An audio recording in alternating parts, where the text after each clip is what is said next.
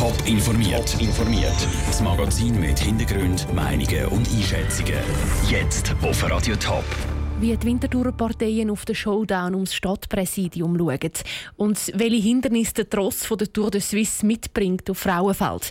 Das sind zwei von den Themen im Top informiert. Im Studio ist Vera Büchi. Zu Winterthur kommt es zum grossen Showdown.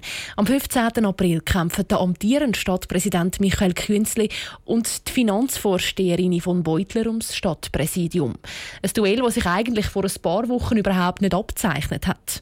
Andrea Blatter, wie ist es denn jetzt dazu gekommen, dass die von Beutler ums Stadtpräsidium kandidiert? Im ersten Wahlgang war es ja noch Christa Meier, die angetreten ist für die SP. Aber deutlich mehr Stimmen hat am Sonntag eben ihre Parteikollegin, die amtierende Finanzvorsteherin Yvonne Beutler, bekommen.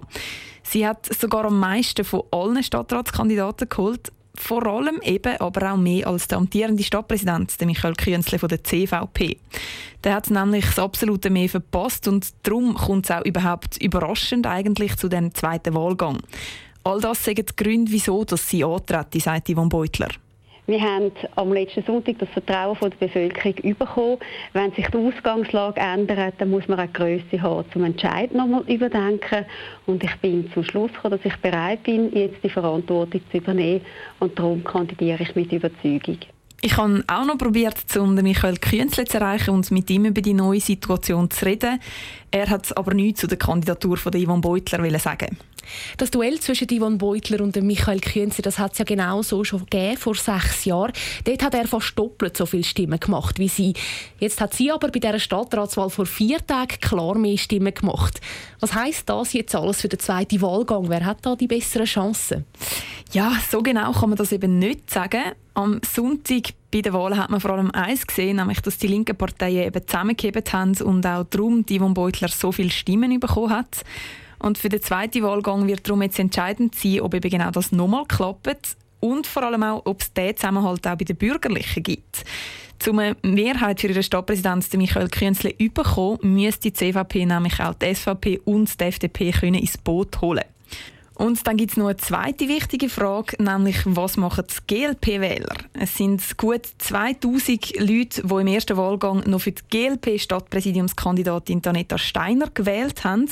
Und die Frage ist, auf wer das die jetzt umschwenken. Weil Aneta Steiner können sie nicht nochmal wählen, die ist ja nämlich nicht in den Stadtrat gewählt worden.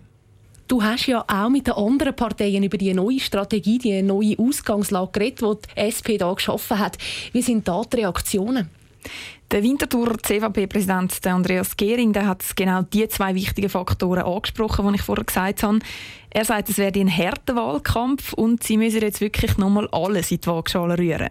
Ich bin zuversichtlich, dass das auch bei den bürgerlichen Parteien und bei den Mitteparteien so auch aufgenommen wird und Parteileitungen, also so ihren Wählenden, wäre empfehlen, dass man Michael Künste wählt. Aber wir werden sehen, wie das, das klingt. Gerade die anderen Parteileitungen die halten sich nämlich zum Teil noch eher bedeckt. Zum Beispiel der Daniel Oswald von der SVP, der hat im Moment nur so viel sagen. Selbstverständlich hat äh, der Mike Künzli von der SVP aus das vollste Vertrauen. Aber was es konkret heisst, da gibt es verschiedene Szenarien, die man muss durchdenken muss und wir werden eine gute Entscheidung finden. Die SVP die trifft sich morgen am Nachmittag nochmal zu einer Lagebesprechung. Relativ ähnlich sieht es auch bei der GLP aus, wohin das nämlich die tendiert. Das kann Co-Präsidentin der GLP, Anita Steiner, noch nicht sagen. Da können wir uns zum jetzigen Zeitpunkt natürlich noch nicht äußern. Wir werden uns müssen zusammensetzen und mit unseren Mitgliedern schauen, in welche Richtung dass wir tendieren werden. Das kann man zum jetzigen Zeitpunkt so noch nicht sagen. Auch die GLP die will in den nächsten Tagen dann noch entscheiden, wie genau das sie in dem zweiten Wahlgang vorgeht. Im Moment ist also noch sehr vieles offen für den zweiten Wahlgang. Danke, Andrea, für die Informationen. Der zweite Wahlgang ist, wie gesagt, am 15. April. In drei Monaten startet Tour de Suisse, und zwar das Frauenfeld. Radfans freuen sich auf ein Spektakel. Für die Bevölkerung rund um Frauenfeld ist es aber zusätzlich auch eine gewisse Belastung. Strassen müssen teils ein ganzes Wochenende lang gesperrt werden. Gewisse Dörfer sind kaum mehr zu erreichen. Michel Eckimann. Die Weltelite der Rennvelofahrer misst sich auf Thurgauer Strassen. Das hat grosse Auswirkungen auf den Verkehr rund um Frauenfeld. Wegen der Sicherheit müssen Strassen gesperrt werden. Ein paar Dörfer sind vom Verkehr sogar komplett abgeschnitten. Das Postauto kann auch nicht überall durchfahren und auch Geschäfte sind betroffen, weil sie nur schlecht erreichbar sind. Der Urban Kaiser hat die Strecke geplant. Es sei eine Abwägung zwischen Einschränkungen für die Bevölkerung und einer schönen Strecke. In der Mitte des Rundstreckenkurs hat es Dörfer und die sind einfach abgeschottet. Da kann man eigentlich die Strecke durchführen, wo man will. Man hat immer Dörfer drin. Wir haben versucht, nicht allzu viele Dörfer zu verwischen. Das klingt mehr oder weniger und dann die Attraktion oder die Attraktivität ist natürlich auch ein wichtiges Thema gewesen. Zwei Etappen der nächsten Tour de Suisse haben Start und Ziel zu Frauenfeld. Ein Mannschaftszeitfahren am Samstag und am Sonntag eine Etappe auf einer Rundstrecke. Gesperrt sind Strassen in rund um ein Dutzend Dörfer, wie etwa zu Twilen, zu Herderen und zu Frauenfeld selber.